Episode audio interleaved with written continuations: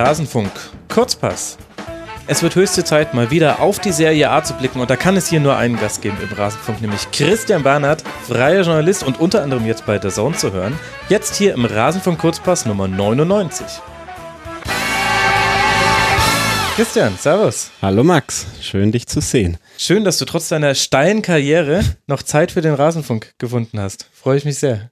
Ja, ich glaube, das können wir jetzt mal ausklammern, aber ich freue mich einfach, dass ich hier bin und dass wir wieder mal ein bisschen über die Serie A quatschen können. Ey, es wurde allerhöchste Zeit. Ich dachte irgendwie, wir hatten ja diese Ronaldo-Folge gemacht und die hatte ich irgendwie in die Saison reingelegt, gedanklich. Jetzt haben wir acht Spieltage schon in der italienischen Liga gespielt und noch nicht über die Serie A gesprochen. Wir beginnen völlig überraschend mit einem unbekannten Team aus Turin. Juventus heißen die, glaube ich. Die sind mir vor allem aufgefallen, weil sie acht Siege, kein Unentschieden, keine Niederlage haben bei 18 zu 5 geschossenen Toren. Das scheint ja nicht so schlecht zu laufen bei denen. Ja, damit konnte wirklich niemand rechnen, dass wir jetzt darüber auch sprechen wollen aber lass es uns doch einfach ich tun. Ich kann sie dir hier nochmal googeln. ja, vielleicht ganz kurz, äh, dass wir da, dass ich da auch einen, einen, größeren Blick drauf habe. Genau. Ja. Alles wie immer oder hat sich bei diesen acht Siegen irgendwas anders gezeigt als in den letzten Spielzeiten? Ich würde sagen, ähm, einige dieser Siege, die waren gar nicht alle so deutlich. Also da waren wirklich auch ein paar Spiele dabei, wo es jetzt nicht wirklich ja, so dominant waren, wie man sie kennt, mhm. oder auch, wo man, wie man sich vielleicht dachte, zum Beispiel denke ich an das Parma-Spiel oder auch beim Sieg gegen Sassuolo. Aber, und das glaube ich, ist wirklich eine neue Qualität und äh, die hängt vielleicht dann halt auch mit diesem Namen Cristiano Ronaldo zusammen ich glaube, das Selbstverständnis ist einfach nochmal ein Tick größer geworden. Als, ist es noch möglich? Ja, ja. Also eben, wie gesagt, das war ja die letzten Jahre sehr klar, gerade auf Ligaebene brauchen ja. wir nicht drüber reden, haben die sich das über Jahre doch einen relativ hohen äh, Standard da auf äh, dazu ja, geholt. Aber ja, durch den Cristiano Ronaldo-Transfer hat man halt gemerkt, glaube ich, und ich glaube, das ging mehr so vom ganzen Vereinsumfeld aus. Also dass die jetzt gemerkt haben, okay, jetzt machen wir nochmal einen Schritt. Wir, wir sind ja schon sehr weit oben und haben ja auch gerade international schon dran gekratzt, aber jetzt halt einfach, jetzt holen wir uns einen der zwei besten Spieler der Welt und dadurch äh, hat sich das, glaube ich, auch in die Mannschaft halt nochmal noch mal mehr draufgelegt, positiv sozusagen. Und ja, deswegen haben die jetzt in der Liga sie ein paar Mal sehr beeindruckend gespielt, ein paar Mal nicht, aber wenn sie nicht beeindruckend gespielt haben, haben sie es halt trotzdem gewonnen. Und ja, dann stehst du halt mit 24 Punkten nach acht Spielen da. Und das darf man ja nicht vergessen, das strahlt ja auch wieder auf die Gegner aus. Und äh, die haben die letzten Jahre schon immer gedacht, ach, Mist, Juve, pf, wie kommen wir da ran? Und jetzt siehst du halt, dass die wieder davon ziehen. Äh, jetzt siehst du, dass die diesen CR7 auch noch haben. Ich glaube, dass das bei den Gegnern auch nochmal einiges auslöst. Ja, Wahnsinn. Auch in der Champions League beide Spiele gewonnen, ohne Cristiano Ronaldo in Valencia 2 zu 0 und äh, gegen die Young Boys aus Bern äh, 3 zu 0, also eins, einzig und allein Siege bisher. So ein bisschen heraussticht da das Heimspiel am siebten Spieltag gegen Napoli. 3 zu 1 gewonnen. Da hätte ich jetzt gesagt, auch nachdem Neapel aktuell auch wieder auf Platz 2 steht, das war das wichtigste Spiel äh, der letzten Wochen. Wie hat sich denn Juve da präsentiert? Ja, definitiv. Das war's, wie du es eben sagst, weil auf Napoli kommen wir dann ja auch noch zu sprechen. Napoli macht es diese Saison auch wieder sehr, sehr, sehr gut. Und das war logisch so ein Spiel, da konntest du halt ein Statement setzen, jetzt nicht nur ein Zeichen an Napoli, sondern halt auch in Sachen Punkten. Und jetzt haben wir das ja genau. Jetzt haben sie halt einfach sechs Punkte Vorsprung, ja. obwohl Neapel das alles andere als schlecht macht. Also das liegt jetzt mhm. weniger an der Schwäche von Neapel, sondern einfach dementsprechend war das logisch sehr wichtig. Es war logisch ein Spiel, das davor schon sehr emotional diskutiert wurde, weil es ja letzte Saison mhm. in der Rückrunde dieses 1-0, den 1-0-Sieg in Turin von Neapel Neapel gab, wo man dachte, wo, wo Napoli dachte, dachte, jetzt, jetzt haben wir das Ding endlich. Und dementsprechend war das logischerweise, war da groß Fokus drauf. Napoli war ja auch in Führung, ähm, aber da hat man dann halt einfach gemerkt, dass Juve derzeit, äh, ich habe das Gefühl, wenn sie müssen oder wenn sie müssen wollen, und sie wollen momentan definitiv sehr, dann können die gerade in diesen großen Spielen momentan wirklich, äh, ja, was Selbstsicherheit, was Selbstverständnis, was auch die Automatismen betrifft, weil ja Allegri und der Kern einfach jetzt schon viele Jahre da sind, einfach noch was draufbacken und das haben sie da Neapel ziemlich eindrucksvoll dann äh, gezeigt, wobei man auch dazu sagen muss, das war dann am Ende ein 3-1, Neapel war in der zweiten äh, Hälfte dann auch in Unterzahl, mhm. aber bis das 3-1 fiel, war Neapel auch, hatte sogar in Unterzahl auch ein, zwei Chancen, das 2-2 zu machen, also es mhm. war jetzt nicht so, dass die da drüber gefahren sind, aber am Ende des Tages gewinnen sie es halt 3-1 und das ist das direkte Duell und so, wenn man sich die Tabelle anschaut und auch die Geschichte der letzten Jahren, dann kann sowas halt wahnsinnig viel wert sein. Mhm. Der wievielte Meistertitel in Folge wäre das jetzt? Jetzt bin der sechste, siebte? Nee, ich, ich, hoffentlich komme ich jetzt nicht ins Schlittern. Also mindestens der siebte, wenn nicht der achte. Stimmt, ich glaube, stimmt, genau. Ich glaube, es ist eins eine mehr Saison bei immer als Bayern. Genau, richtig. Genau. Ja. Und äh, da wollte ich jetzt nämlich äh, drauf hinaus, denn wir erleben ja gerade bei den Bayern, da will jetzt nicht davon sprechen, dass da irgendwas zerfällt, aber da, die sind jetzt schon mehrmals in Stocken geraten und vor allem in der Liga, weil man eben auch merkt, das macht was mit den Spielern, dass sie das Gefühl haben, immer zu gewinnen. Jetzt schaue ich mir Juve an und die gewinnen alles. Kann man da eine besondere Einstellung in der, im Kader ausmachen? Ist es, wie würdest du das erklären, jetzt auch im Vergleich zu der Situation, die wir hier haben, wo man zum Beispiel beim Bayern das Gefühl hat, das eigentlich Wichtigere ist die Champions mhm. League? Also ich glaube, dass, ähm, dass wirklich der ganze Verein über die Jahre, das geht los bei, beim Präsidenten, bei Andrea Agnelli, der diesen ganzen Aufschwung, sage ich ja mal, mit eingeleitet hat, äh, ja. bei Marotta, bei Paratici, also den entscheidenden Ding, äh, Verantwortlichen, was die Mannschaft betrifft und dann logisch bei der Mannschaft und beim Trainer selbst. Irgendwie haben sie es wirklich geschafft, da so ein, äh, ja, so ein Gefühl herzustellen, dass die wollten einfach immer mehr. Das klingt jetzt wie eine Plattitüde, ist mir schon klar, aber gerade in Italien wird auch sehr viel, es ist zum Beispiel diese Rekordtitel hintereinander. Das ist eine gro relativ große Nummer in Italien. Also da wird sehr viel, wenn du sagen kannst, es wird sehr oft darüber gesprochen, ach, die großen Mannschaften von früher, aus den 60er, 70er Jahren. Und äh, Juve ist, äh, ist sich jetzt logisch bewusst und die sind ja auch auf dem Weg dahin, dass die da selbst so eine Ära prägen, über die wahrscheinlich noch in, ich weiß nicht, 50 oder 100 Jahren auch noch geredet wird, mhm. zum, zum, zumindest in Italien. Und das hat sich einfach so tief eingepflanzt. Ähm, in den Kern der Mannschaft eben auch, dass das, glaube ich, ich würde sagen, das ist der Hauptgrund dafür. Dazu kommt, dass dass Juve ja gerade in den letzten Jahren der Champions League ja wirklich, ja, wie gesagt, zwei Finalteilnahmen, mhm. sonst auch immer relativ knapp, relativ spät ausgeschieden. Einfach dieses Feuer da ist, dieses Ding halt endlich, äh, mhm. endlich zu holen.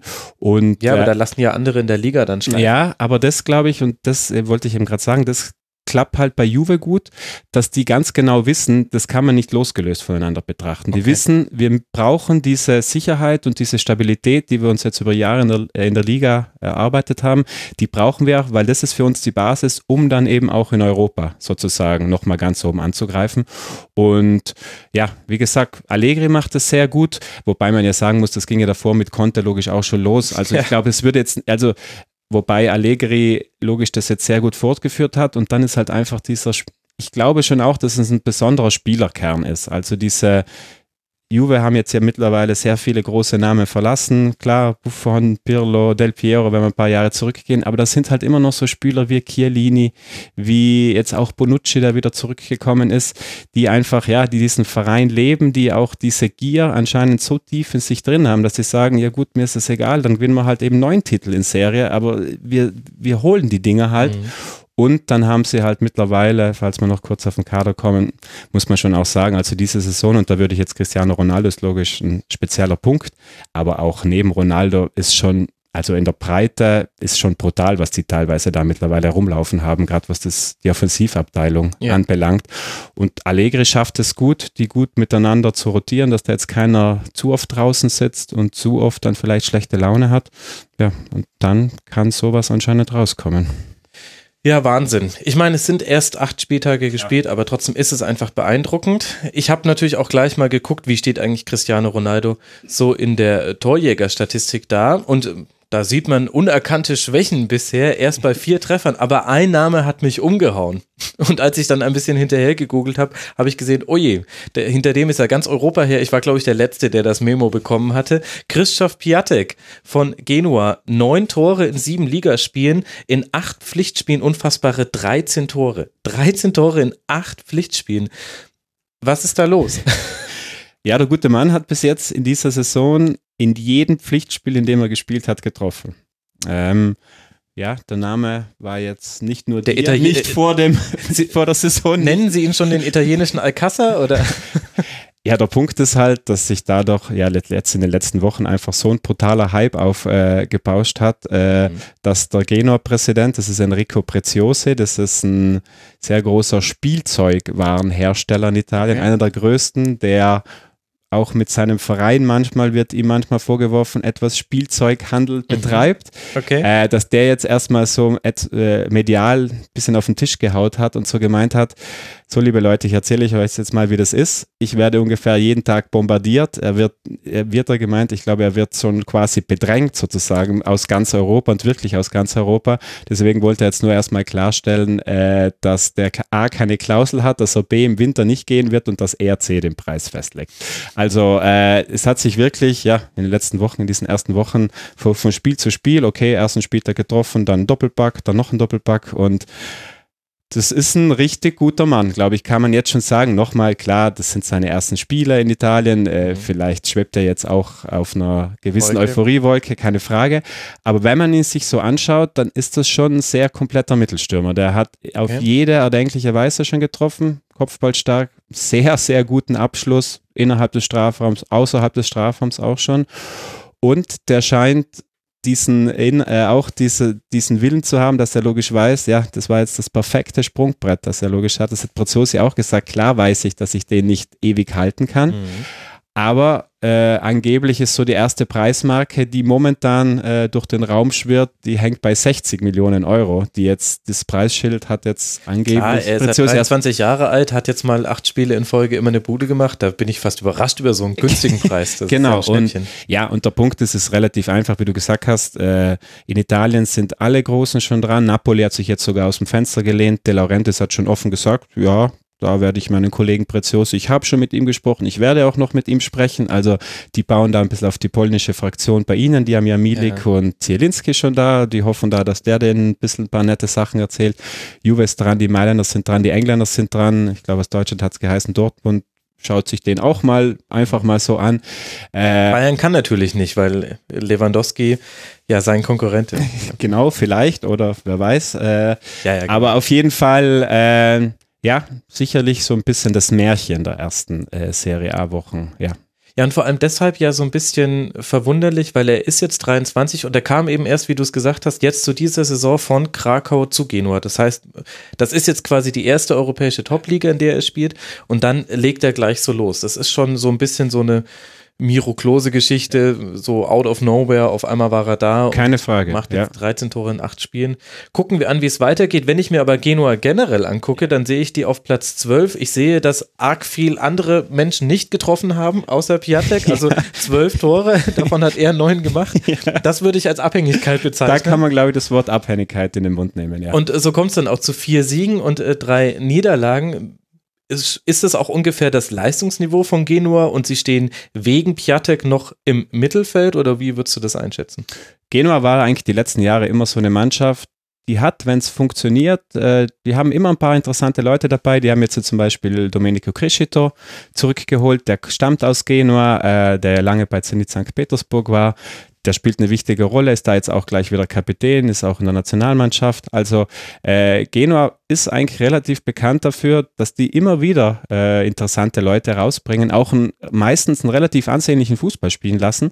Das Problem bei Genua, und da kommen wir wieder zum Präsident Preziosi zurück, ist, dass der sehr gerne jeden Sommer die Mannschaft so ein bisschen, ich sage mal, auf den Kopf stellt, weil mhm. er dann einfach fünf verkauft und sieben neue holt, um jetzt einfach mal zwei Zahlen in den Raum zu werfen. Mhm und das logischerweise der Beständigkeit jetzt nicht unbedingt zuträglich ist. Aber eben, wie gesagt, da kommen immer wieder Leute raus, die zumindest große Hoffnungen äh, ja, wecken und deswegen allein das Stadion in Genua, äh, Genua auch die Geschichte einer der ältesten Vereine.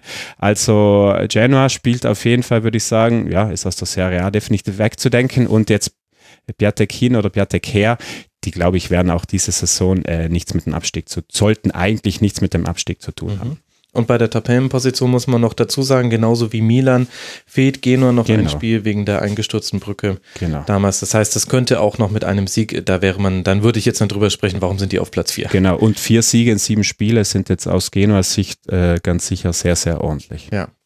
Wahnsinn. Sehr, sehr ordentlich ist natürlich auch das, was der SSC Neapel bisher abgeliefert hat. Wir haben es schon angesprochen, es gab die Niederlage gegen Juve. Ansonsten folgte noch eine weitere. Der Rest wurde allesamt gewonnen. Und das ja alles ja mit einem neuen Trainer, der nicht so ganz unbekannt sein dürfte, mit Carlo Ancelotti. Wie hat er sich denn eingefügt in Napoli? Ja, also mit einem Wort sehr, sehr, sehr, sehr gut. Das waren jetzt mehr Wörter, äh, mein Fehler. Ähm, ja, hat wunderbar funktioniert. Also man muss dazu vielleicht ganz kleinen Vorschub.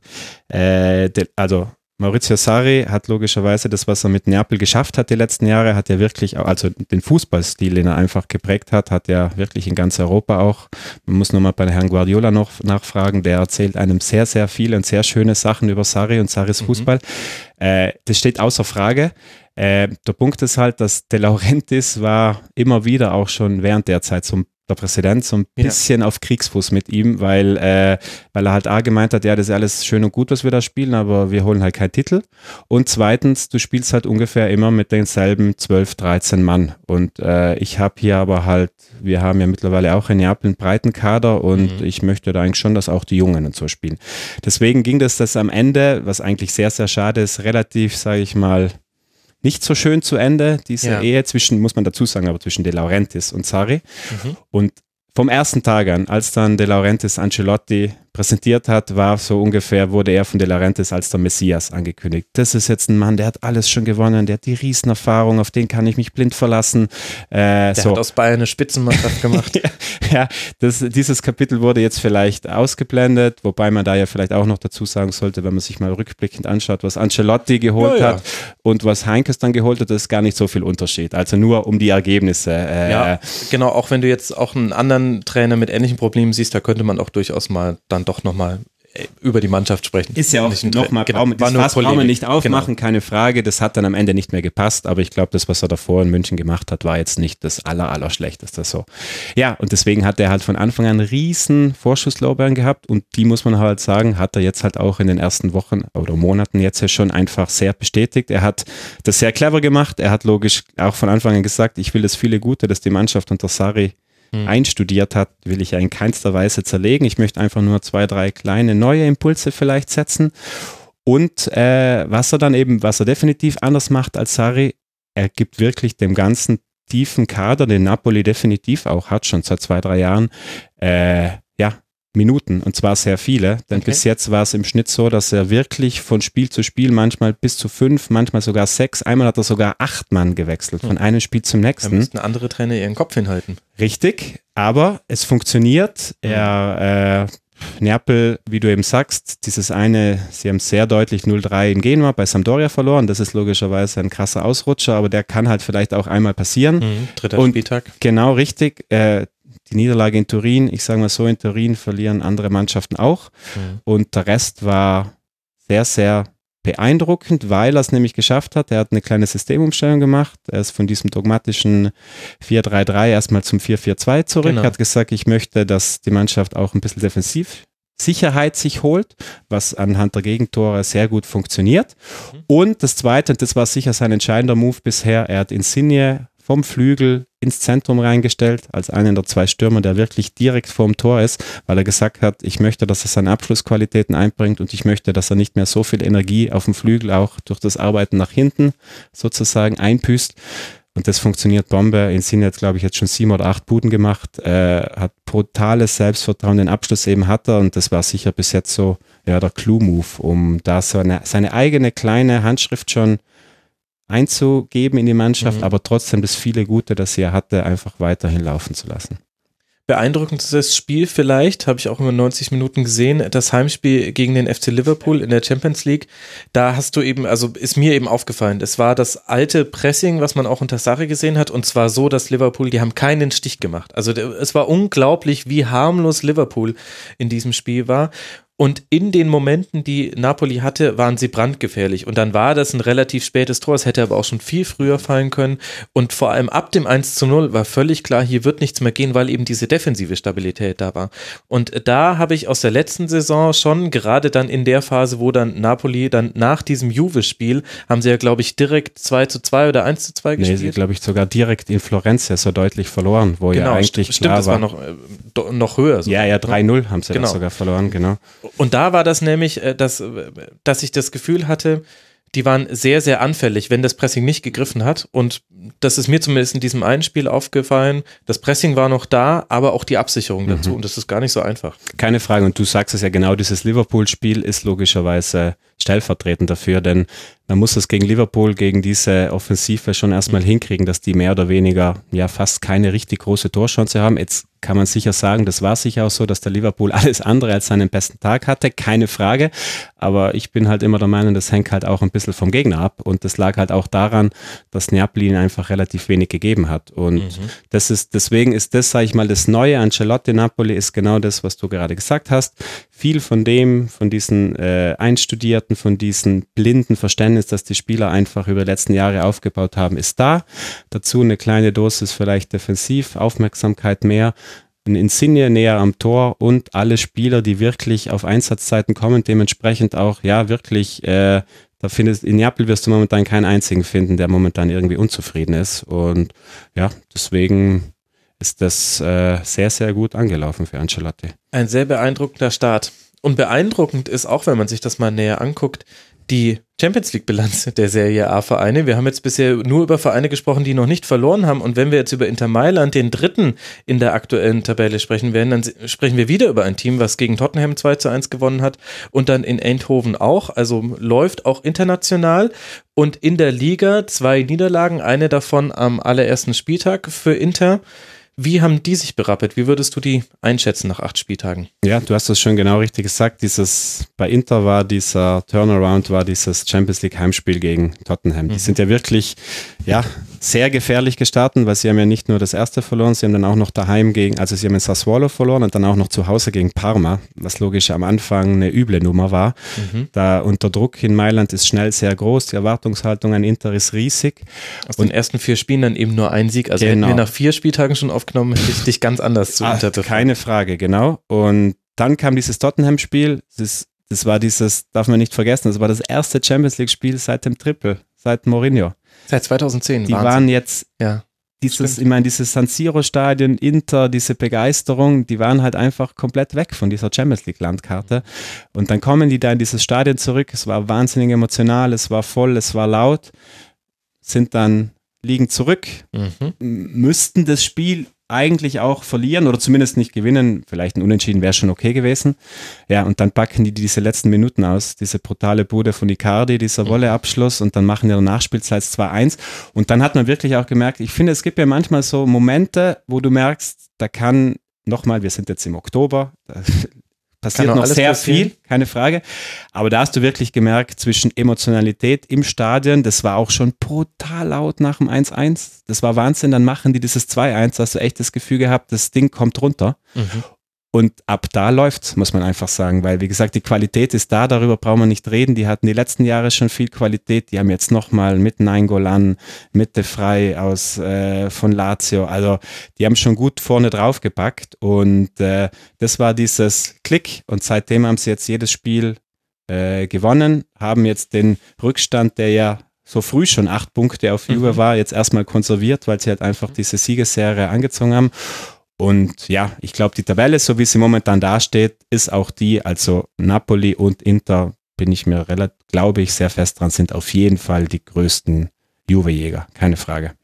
Ja, und wenn ich jetzt auf das äh, Wochenende vorausblicke, dann sehe ich da ein ganz interessantes nächstes Spiel für Inter ja. gegen Milan, Derby. Und äh, das gibt uns die Gelegenheit, mal über Milan zu sprechen. Die stehen aktuell auf Platz 10, haben allerdings auch noch das fehlende Spiel. Das heißt, da könnte es mit dem Sieg gegen Genua auch in die ersten vier der Tabelle hochgehen. Wo würdest du Milan denn einordnen, die ja mal wieder eine sehr, sehr turbulente Sommerpause hatten, zwischenzeitlich vom Europacup ausgeschieden. Jetzt haben sie einen 120 Millionen Euro Verlust gemeldet. Der Besitzer hat gewechselt. Das alles ist passiert bei Milan. Was machen sie denn sportlich? Also das alles muss man vielleicht auch kurz einordnen, das gehört schon dazu. Die Zahlen, die du gesagt hast, die sind äh, A, vollkommen richtig und B, auch sehr aktuell, diese, dieses Bilanz-Minus, dieses große. Man muss aber auch dazu sagen, das zeigt noch, das ist noch dieses Bild der Vergangenheit und nämlich seit dieser, seit die Amerikaner jetzt eben da im Sommer eingestiegen ist, ist da definitiv viel mehr Stabilität reingekommen. Also okay. dieser chinesische Eigentümer, der davor da war, auch sehr fragwürdig, deswegen ging das ja am Ende auch nicht mehr gut. Äh, deswegen auch dieses Minus noch aus dem letzten Jahr.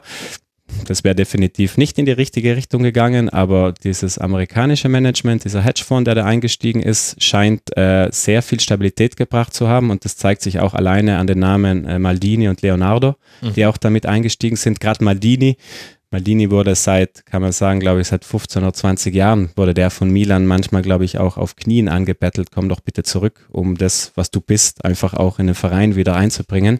Aber Maldini war halt einfach viel zu intelligent, viel zu smart, um zu erkennen, dass da halt einfach mit dem Verein noch so viel im Argen ist, dass er mhm. immer gesagt hat, nee, nee, Regel. Und welche Funktion hat er jetzt? Gattuso ist ja weiter Trainer. Ja, ja, klar. Er ist im Prinzip so eine Art Sportdirektor, Sport, wobei das eigentlich Leonardo auch ist. Äh, ja, so eine Art sportlicher Generaldirektor, wie auch immer. Ich glaube, er ist einfach, das Wichtige ist halt einfach, und deswegen spreche ich es an, dass Maldini jetzt die Zusage gegeben hat, war für mich allein schon ein Signal, dass das jetzt finanziell oder wirtschaftlich in eine stabile Richtung geht, weil Maldini das sonst nicht gemacht hätte. Der hätte das in den letzten Jahren, wie gesagt, schon zehnmal machen können. Der hätte mhm. da nur, der hätte da nur an die äh, Tür klopfen müssen. Die hätten ihn jedes Mal mit offenen Armen empfangen.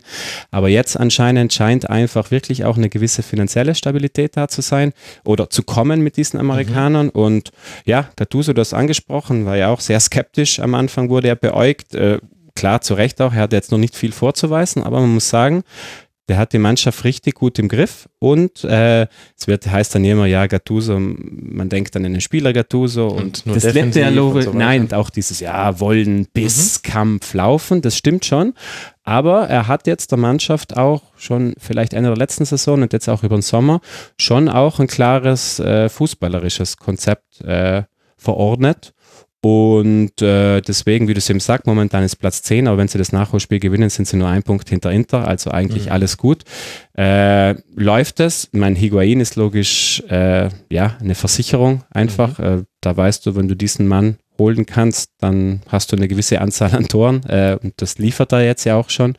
Suso macht einen sehr guten Job, der spanische Offensivaußen, der jetzt ja auch für die Nationalmannschaft, zur Nationalmannschaft mhm. einberufen wurde. Und dann, klar, es gibt viele Spieler, über die man da reden könnte, aber Cutrone, eben der junge Italiener, der da im Hintergrund ist, der scheint auf einem sehr guten Weg zu sein. Der hat jetzt schon sehr oft sehr viele verbale Schulterklopfer bekommen, auch von Inzaghi. Sie haben den Vertrag mit ihm verlängert, aber es erst jetzt im Nachhinein gesagt. Ja, genau. Und man darf ja nicht vergessen, allein die Tatsache, dass Milan sich im Sommer von Bacca, also dem kolumbianischen Nationalspieler, von Kalinic und von André Silva, dem portugiesischen, mhm. getrennt hat, zeigt, dass sie an Cutrone glauben. Und ich glaube, äh, alleine die Tatsache, dass der jetzt von Higuain lernen kann, ist nicht die schlechteste Konstellation für einen, für einen jungen Angreifer, der jetzt ja auch schon hätte eigentlich bei der Nationalmannschaft dabei sein sollen zum ersten Mal, war dann leider angeschlagen, war jetzt nicht dabei. Aber also Milan macht das, finde ich, ziemlich gut. Auch in der Abwehr viele relativ junge Italiener. Äh, da ist auch so ein bisschen die Zukunft, glaube ich, der italienischen Nationalmannschaft. Läuft vieles bei Milan rum. Und ich traue Milan definitiv zu, dass die äh, ja, da vorne in dem Rennen dann eben auch mit der Roma, mit Internapolis sind ja nur vier Plätze, also da wird wieder einer draußen bleiben, aber äh, ich traue mir dann definitiv zu, dass die da eine ordentliche Rolle, klar, dann auch in Richtung Champions League Quali. Mhm. Einzige Nieder Niederlage am ersten Spieltag auswärts in Neapel. War natürlich auch sehr, sehr schwerer Auftakt. Seitdem nur gewonnen oder unentschieden gespielt, nämlich beides äh, dreimal. Und so kommt jetzt dann eben dieser Platz zustande. Das wird ein interessantes Mailänder Derby. Ja. Das kann man, glaube ich, so festhalten. Vor allen Dingen, um das kurz abzuschließen, weil die wirklich auch beides so ein bisschen auch auf dem aufsteigenden Ast sind. Ich meine, mhm. es war nicht schwierig nach den letzten Jahren, weil das, man darf man so lange, so lange Jahre keine Champions League in San Siro. Das ist schon eine Wahnsinnsgeschichte. Aber jetzt, ich glaube, dass die beide auf unterschiedliche Art und Weise, aber auf einem sportlich äh, guten Weg sind. Sehr, sehr gut. Da weiß man doch, was man sich zu Gemüte führen kann am Wochenende. Wenn ich mir die Tabelle weiter angucke, dann sehe ich vor allem noch eine Mannschaft, über die ich jetzt gerne sprechen würde, weil man sieht, als Aufsteiger ist Parma Calcio aktuell auf Platz 9 mit vier Siegen, einem Unentschieden, drei Niederlagen. Ist das eine Momentaufnahme? Könnte das eine Überraschung werden? Wie würdest du das einordnen? Ja, es ist ja erstmals schon mal eine sehr schöne Geschichte, dass Parma wieder da ist, denn Parma allein wegen Namen, glorreiche mhm. Vergangenheit, da fallen einem ja doch ein paar Namen ein wie Buffon, Turam, Cannavaro, Aspria, also Veron, da lief ja doch ein paar Leute rum vor ein paar Jahren, das noch gar nicht so lange her ist. Ja, das schon sehr angenehm war anzuschauen. Und das Schöne ist ja, dass die eh schon Geschichte geschrieben haben, denn die als erste italienische Mannschaft gelungen, durch drei Aufstiege in Serie in die Serie A zurückzukehren. Mhm. Die hatten ja diesen Crash damals auch finanziell und deswegen war das schon schön und dass die jetzt logisch so starten auch noch, damit ja. war auch nicht unbedingt zu rechnen. Aber äh, Parma, und das ist logisch der Mann, der überall momentan raussticht, die haben diesen Herrn Gervinho aus China zurückgeholt, mhm. wo ja sehr viele geschmunzelt haben und sich gedacht haben, na klar, da holt man jetzt aus China einen abgehalfterten alten was auch immer zurück ja, dieser Herr Gervinho hat mal den ersten Spieltag ordentlich durch die italienischen Plätze, über die italienischen Plätze gewirbelt und hat vor kurzem auch eine Bude geschossen, wo er mehr oder weniger am eigenen Strafraum gestartet ist und so ungefähr an allen vorbeigelaufen ist, einfach, mhm. die ihm in die Quere kamen. Da wurden dann auch Vergleiche zum Georges Wehr-Tor vor sehr vielen Jahren für Milan gezogen. Mhm. Also ja, das war logisch schnell. Interessant, das ist in Deutschland immer das Matthäus-Tor gegen Jugoslawien. Das sind immer so Referenzpunkte, das ist dann das Werttor, genau, richtig. Und äh, ja, er hat eingeschlagen, wie weiß sonst nichts, äh, scheint dieses Tempo nicht verloren zu haben, dass er mal, dass ihn mal vor ein paar Jahren zu einem sehr, sehr, sehr äh, ja. begehrten Spieler in Europa, in ganz Europa gemacht hat und ist so jetzt ein bisschen das Gesicht, aber das Schöne ist ja, dass bei Parma wirklich auch noch einige Spieler dabei sind, die momentan auch Stamm sind, die teilweise diesen Aufstieg, also gerade den letzten, mitgemacht haben. Mhm. Und die haben das sehr clever gemacht. Die haben sich dann eben so ein paar Zuckerler zugeholt, wie Gervino. Ich meine, dass das dann so funktioniert, glaube ich, haben die sich vielleicht erträumt, ja, aber konnte man nicht rechnen. Barca hatte das in der letzten Saison. In dieser Saison hat es vielleicht ein bisschen Borussia Dortmund mit Witzel. Du holst jemanden aus China und. Genau, muss dann halt, ja, passt halt alles. Aber sie haben auch sonst einen interessanten Kader. Sie haben zum Beispiel, sie haben sich, sind so eine kleine Leih-Dependance von Neapel geworden, haben sich vier oder fünf äh, Spieler aus Neapel geholt. Darunter eben auch ganz interessanter Mann, äh, Roberto Inglese, der Mittelstürmer, der mhm. eigentlich, äh, ja, schon beeindruckende Zahlen in den letzten Jahren schon in Italien. Er war lang bei Chievo, hat da sehr viel gebombt. Neapel hat ihn geholt, hat nie wirklich eine Chance bekommen, was eben wenige verstanden haben. Das war auch so eine kleine Sarri-Nummer. Mhm. Und der ergänzt sich jetzt wunderbar mit äh, Gervinho. Die rocken das im Prinzip da vorne. Der macht okay. die Bälle fest, verteilt die gut, knipst selber hin und wieder und öffnet sonst Räume für Gervinho und die Gervinho sehr gerne mit sehr viel Tempo reingeht. Und deswegen, ja, das ist eine sehr schöne kleine Geschichte. Bruno Alves hinten drin, den kennt man, glaube ich, auch noch. Äh, mhm. äh, portugiesischen Innenverteidiger, der ist gleich Kapitän geworden. Äh, ja, so eine kleine, äh, interessante Truppe, die das sehr, sehr gut macht und die, man braucht ja nur die Tabelle anschauen, das wird jetzt wahrscheinlich nicht auf diesem Niveau unbedingt weitergehen, aber allein das Punktepolster, das sie sich schon ge geholt mhm. haben gegenüber dem Rest da hinten drin, davon werden die, glaube ich, noch lange zehren und ich glaube, dass die alle Möglichkeiten haben, sage ich mal, vielleicht eine relativ ruhige Saison zu spielen. Ja, Wahnsinn. Was für eine Geschichte. Auch nochmal die Transferhistorie von Gervinho. Ich habe es mir nochmal aufgerufen. das ist halt einfach irre. Also fangen wir mal bei Lille an, sagen, da ging so los. Dann zu Arsenal, das ist das, woran man sich noch erinnern kann. Klar.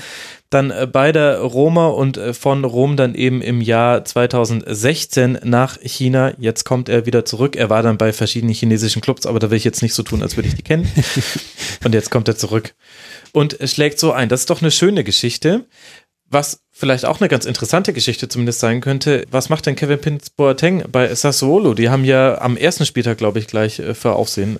Die haben gleich mal Inter geschlagen, genau. richtig. Äh, was sie in den letzten Jahren schon sehr gerne und sehr regelmäßig tun, so ungefähr mhm. mindestens einmal pro Saison, manchmal sogar zweimal. Äh, ja, sehr gut macht er sich. Also sowohl auf dem Platz als auch abseits des Platzes ist definitiv diese Leaderrolle, die ihm logisch angedacht war, mhm. die füllt er wunderbar aus. Äh, schwärmen alle von ihm, auch weil er sich sehr um die Neuen kümmert, die dazukommen, äh, um die Jungen kümmert. Da auch erst ist das nicht irre, dass ein Spieler, der selber neu ist im Verein, ja. diese Rolle schon einnehmen kann nach so ein paar Wochen? Ja, da kommt sicher dazu, dass er A ja eine sehr starke Persönlichkeit einfach mitbringt, mhm. auch dieses Selbstverständnis zu sagen, ich komme irgendwo rein und ich möchte da auch gleich Verantwortung übernehmen. Er hat eben erst vor, vor ein paar Wochen sehr, sehr großes, sehr interessantes, fand ich auch Interview der Gazzetta dello Sport gegeben, wo er sehr viel erzählt hat. Da kam auch raus, dass er auch bei Milan damals schon gerade mannschaftsintern eine wichtige Rolle gespielt hat, dass er sich da viel um die Jungen eben gekümmert hat gerade und ich glaube, das trägt er einfach in sich und wenn dann mhm. so einer mit so einem Selbstverständnis zu einem kleinen Verein kommt wie Sassuolo, der wirklich ein kleiner Verein ist und wo er ja auch definitiv geholt wird mit dem Auftrag, sei du mal bitte unser Leuchtturm, so ungefähr nicht nur sportlich auf dem Platz, sondern auch so, dann nimmt so einer das sehr gerne an und ja, wie gesagt, spielt eine sehr wichtige Rolle im 4-3-3 oder 3-4-3, spielt so als, Hänge, äh, als falsche Neun, äh, okay. verteilt sehr gut die Bälle, äh, hat auch schon geknipst, ähm, ja, ist wie gesagt wirklich so das Gesicht dieser Mannschaft auf dem Platz und ja, damit auch das Gesicht einer sehr interessanten Mannschaft, weil Sassuolo war die letzten Jahre immer schon, damals unter Di Francesco, der da auch den Trainersprung zu Roma geschafft hat. Sehr interessante Mannschaft, die arbeiten da wirklich schon seit Jahren sehr nachhaltig, sehr gut. Ruhiges Ambiente, logischer Druck nicht mhm. so groß viele italienische junge Spieler. Dieses Jahr sind es ein paar weniger, aber äh, sonst letzte Saison gab es auch manchmal Spiele, wo die mit zehn oder ich glaube einmal sogar mit elf Italienern gespielt haben, was mhm. jetzt auch nicht unbedingt typisch ist für die Serie A.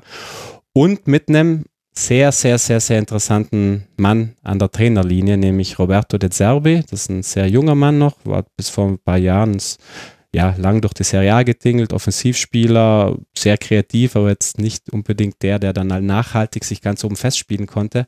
Mhm. Aber als Trainer, äh, ja, sehr, lässt einen unfassbar mutigen Fußball spielen. Ich habe die, die haben, glaube ich, am dritten oder vierten Spieltag in Turin gegen Juve gespielt. Mhm, genau. Und die fahren dahin und spielen Ballbesitzfußball. Mhm. Und das 4, machen 3, die 3. eben, ja, und aber halt die Art und Weise auch. Also sehr viel, der Serbe sagt immer, ich möchte den Ball, ich habe auch keinen Stress, wir können das ganz langsam von hinten raus spielen.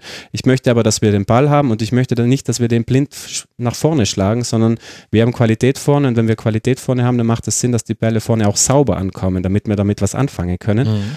Der ist nach Turin gefahren, hat da Fußball gespielt, Ballbesitzfußball vor kurzem in Neapel, dasselbe Spiel. Mhm. Äh, die, die, haben jetzt zwar beide Spiele verloren, weil die teilweise auch dann nach hinten manchmal anfällig sind, weil die wirklich auch im ganzen Block aufrücken, aber von der Philosophie her und auch von seinem Dogma, dass er sagt, ganz egal, ob wir daheim gegen Spal spielen oder in Turin gegen Juve, wir spielen unseren Stiefel und deswegen gilt er schon, schon ein bisschen als der nächste, ja, sage ich mal, Mann, den man sich vielleicht im Hinterkopf behalten könnte, der nicht so ganz unerfolgreichen italienischen Trainerriege. Also kann er Deutsch zufällig?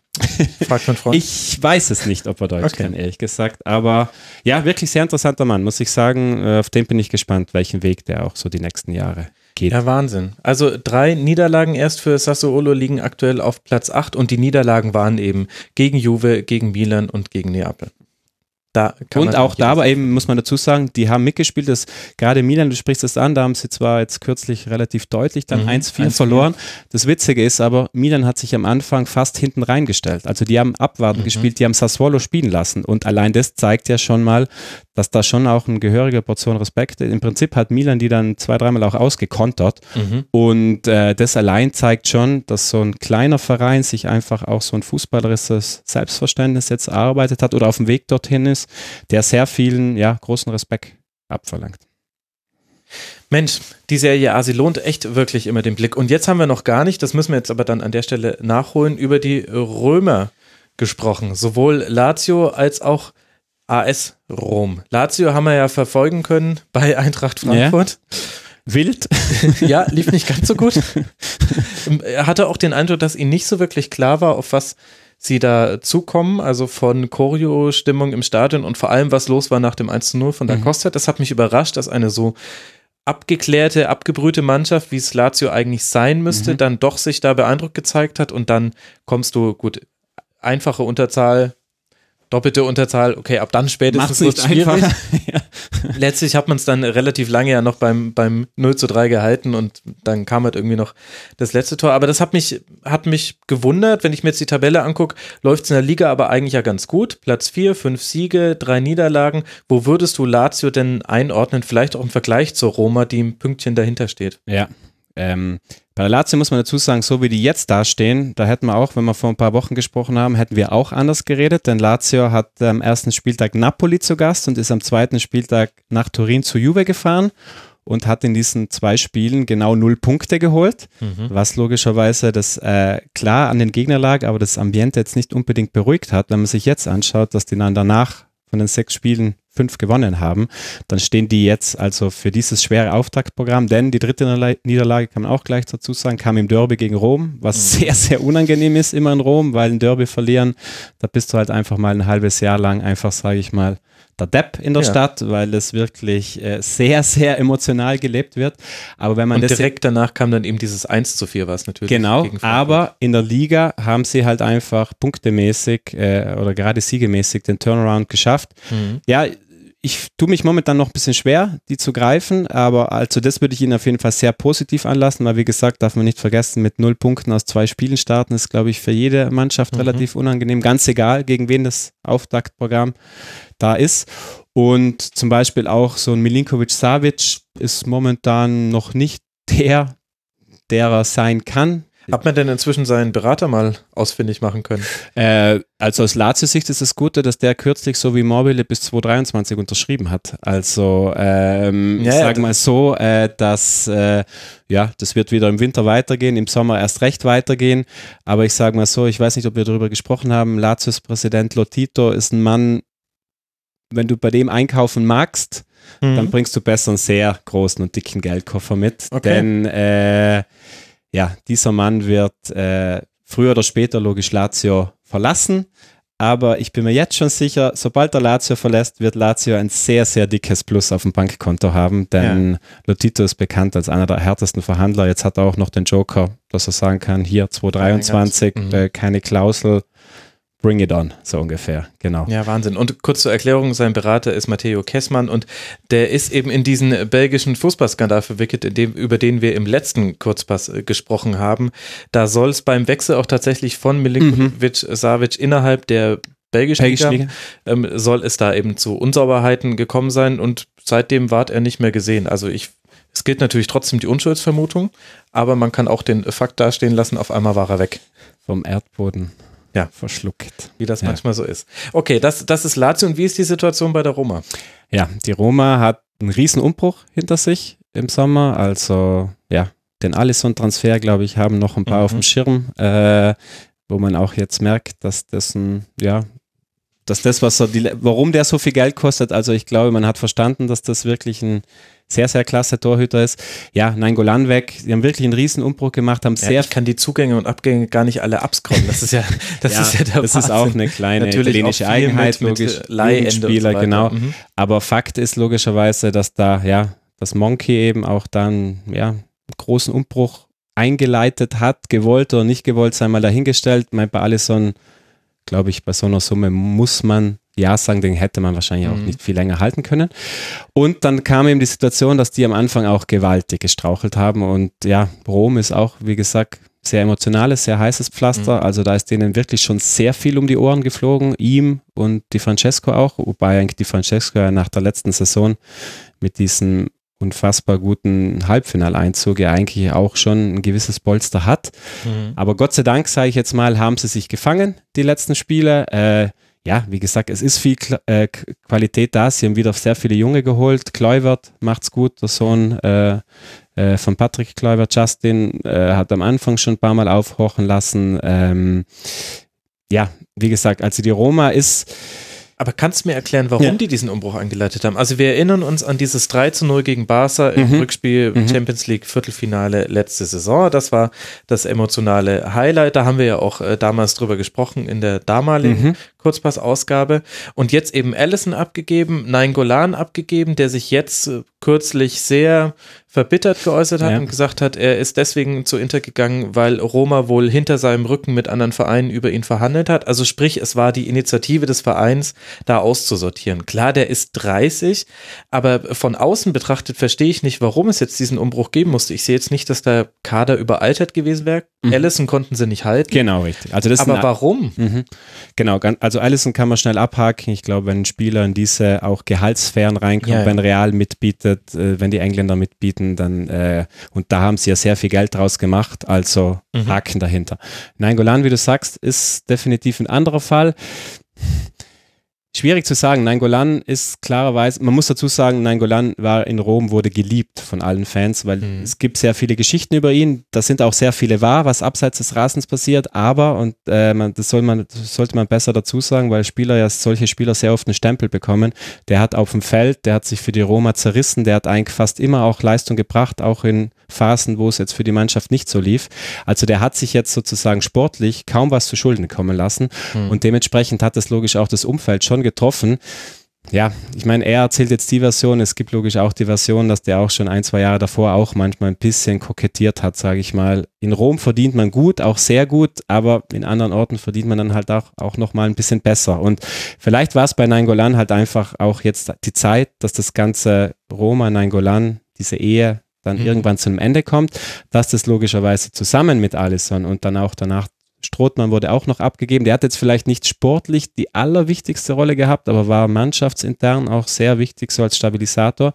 Ja, und das ist ihnen definitiv am Anfang ein bisschen um die Ohren geflogen. Und mhm. äh, deswegen wie gesagt, es wurde sehr viel gemacht, äh, sehr viel junge Leute auch geholt, die definitiv auch großes Potenzial haben.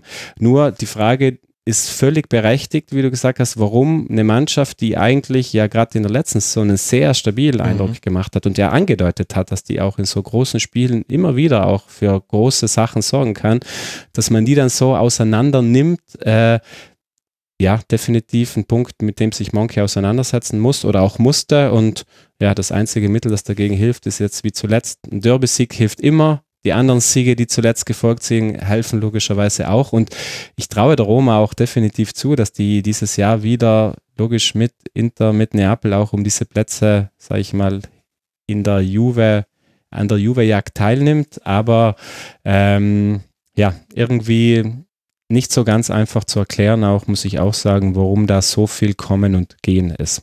Ja, Wahnsinn. Wenn ich das jetzt richtig überblicke, dann ist die Roma auch äh, das einzige italienische Team, das in der Champions League in den äh, bisher zwei gespielten Spielen mal verloren hat, nämlich auswärts bei Real 0 zu 3. Ich glaube, alle anderen haben unentschieden ja, gespielt stimmt, oder gewonnen. Richtig, ja. Da läuft es ja sehr, sehr gut. Ist es jetzt eine Momentaufnahme, sehr wenige Spiele gespielt? Klar. Oder sie, also, wenn wir so über die Serie A sprechen, habe ich das Gefühl, das ist eine Liga, die hat sich jetzt am eigenen Schopf so ein bisschen aus ihrer sportlichen nicht Unterklassigkeit ist zu viel, aber man hat international, außer Juve, hat niemand eine Rolle gespielt. Das hört sich jetzt so an, als wäre da was im Wandel. Ja, finde ich. Äh, würde ich jetzt auch gar nicht an diesen ersten zwei Champions League-Spieltagen, wie, wie, du sagst, aufhängen. Das ist jetzt eine Momentaufnahme, aber ich finde, dieser Wandel gerade international ist schon, würde ich sagen, seit zwei, vielleicht drei Jahren ist zu viel, aber seit ein, zwei Jahren schon zu spüren. Mhm. Man muss da, man braucht es ja nur so denken, eben Juve klammern wir aus. Juve, mit Juve ist sehr, sehr vieles möglich, auch in der Champions League, aber man muss ja nur daran denken, was auch Neapel teilweise in den letzten Jahren ja. äh, in der Champions League äh, immer wieder möglich gemacht hat. Klar, kann man auch sagen, da kam auch nicht viel dabei rum. Einmal mit Zares sind sie dann auch in der Gruppenphase in dieser schwierigen Gruppe mit City und Ding ausgeschieden, keine Frage. in der Europa League vor allem so ein bisschen. Europa League ist ein eigenes Thema, muss man dazu sagen, genau. Das äh, ist vielleicht. Aber ist es schwer. Doch der Fiat Punto Cup, müssten die sich da nicht voll rein. Stimmt, ist vielleicht schwer vermittelbar, aber die Europa League, da muss man wirklich zum Beispiel Lazio ein großes Kompliment machen. Die machen das sehr verlässlich, sehr gut. Die hatten letztes Jahr diesen Aussetzer in Salzburg, aber das war halt ein sportlicher Aussetzer. Die mhm. hatten da nicht vor abzuschenken. Die wären mhm. da sehr gerne den ganzen Weg gegangen bis ins Finale. Hätte ich ihnen auch auf jeden Fall zugetraut. Napoli hat es damals, wie du gesagt, wirklich im wahrsten Sinne des Wortes abgeschenkt. Diese Europa League, ja, hat halt einfach nicht diesen Stellenwert in Italien. Aber in der Champions League, finde ich, hat sich schon angedeutet und das sieht man jetzt diese Saison. Juve, klar. Neapel, finde ich, allein die Tatsache, dass die jetzt in der Gruppe mit Liverpool und PSG da wieder mitspielen, zeigt mhm. ja schon, dass da schon sehr gehobenes Niveau da ist. Inter war einfach fällig, dass die da endlich wieder reingekommen sind und äh, machen es bis jetzt ja auch gut. Und von Inter, wenn wir Inter auf, keine Ahnung, Stufe 5 momentan sehen, dann gehe ich stark davon aus, dass die Tendenz eher Richtung Stufe 6 als Richtung 4 geht. Also ich glaube, von mhm. Inter kann man sich in den nächsten Jahren wirklich auch wieder deutlich mehr erwarten. Dasselbe auch von Milan, glaube ich, das kann auch mit diesen Personen im Hintergrund in die richtige Richtung gehen. Also ich glaube, international stehen die Italiener momentan ziemlich gut da und ich glaube auch, dass der Pfeil eher nach oben zeigt. Mhm. Auch weiter nach oben zeigt. Ja. Wobei du mir irgendwann nochmal erklären musst, warum bei dir die Stufe 6 über Weil's, der Stufe 4 steht. Äh, ach so, ja. Äh, das, Aber du meintest, es war nicht notenmäßig, genau ja, ja, gemeint, ja, sondern äh, ach, ja, das Gesetz der größeren Zahl. Bernie, damit sind wir schon wieder am Ende angelangt. Äh, wir, aber wir haben auch wirklich viel diesmal besprochen bekommen. Danke dir, dass du mal wieder hergekommen bist. Ja, danke dir für die Einladung. Immer wieder sehr, sehr gerne. Wann hören wir dich das nächste Mal auf der Zone als Co-Kommentator? Äh, am Wochenende jetzt bei Juve gegen Genoa, wo der Herr Piatek ja wahrscheinlich vorhat, auch seine Serie äh, fortzusetzen. Ja, wunderbar. Dann ich weiß ich ja auch, was alle Rasenfunkhörerinnen und Hörer machen werden, nämlich dir nochmal lauschen und dann im Zuge eines Live-Kommentars. Danke dir, Bernie, dass du hergekommen bist. Danke, Max, dir. Und danke euch, lieben Hörerinnen und Hörer, für eure Aufmerksamkeit. Das war Kurzpass 99. Ihr könnt uns unterstützen auf rasenfunk.de slash unterstützen. Dann bleiben wir weiter werbe- und sponsorenfrei. Und wenn ihr das hier fertig gehört habt, gibt es vielleicht schon ein neues Tribünengespräch. Kommt am Freitag raus. Bis dahin macht's gut. Ciao.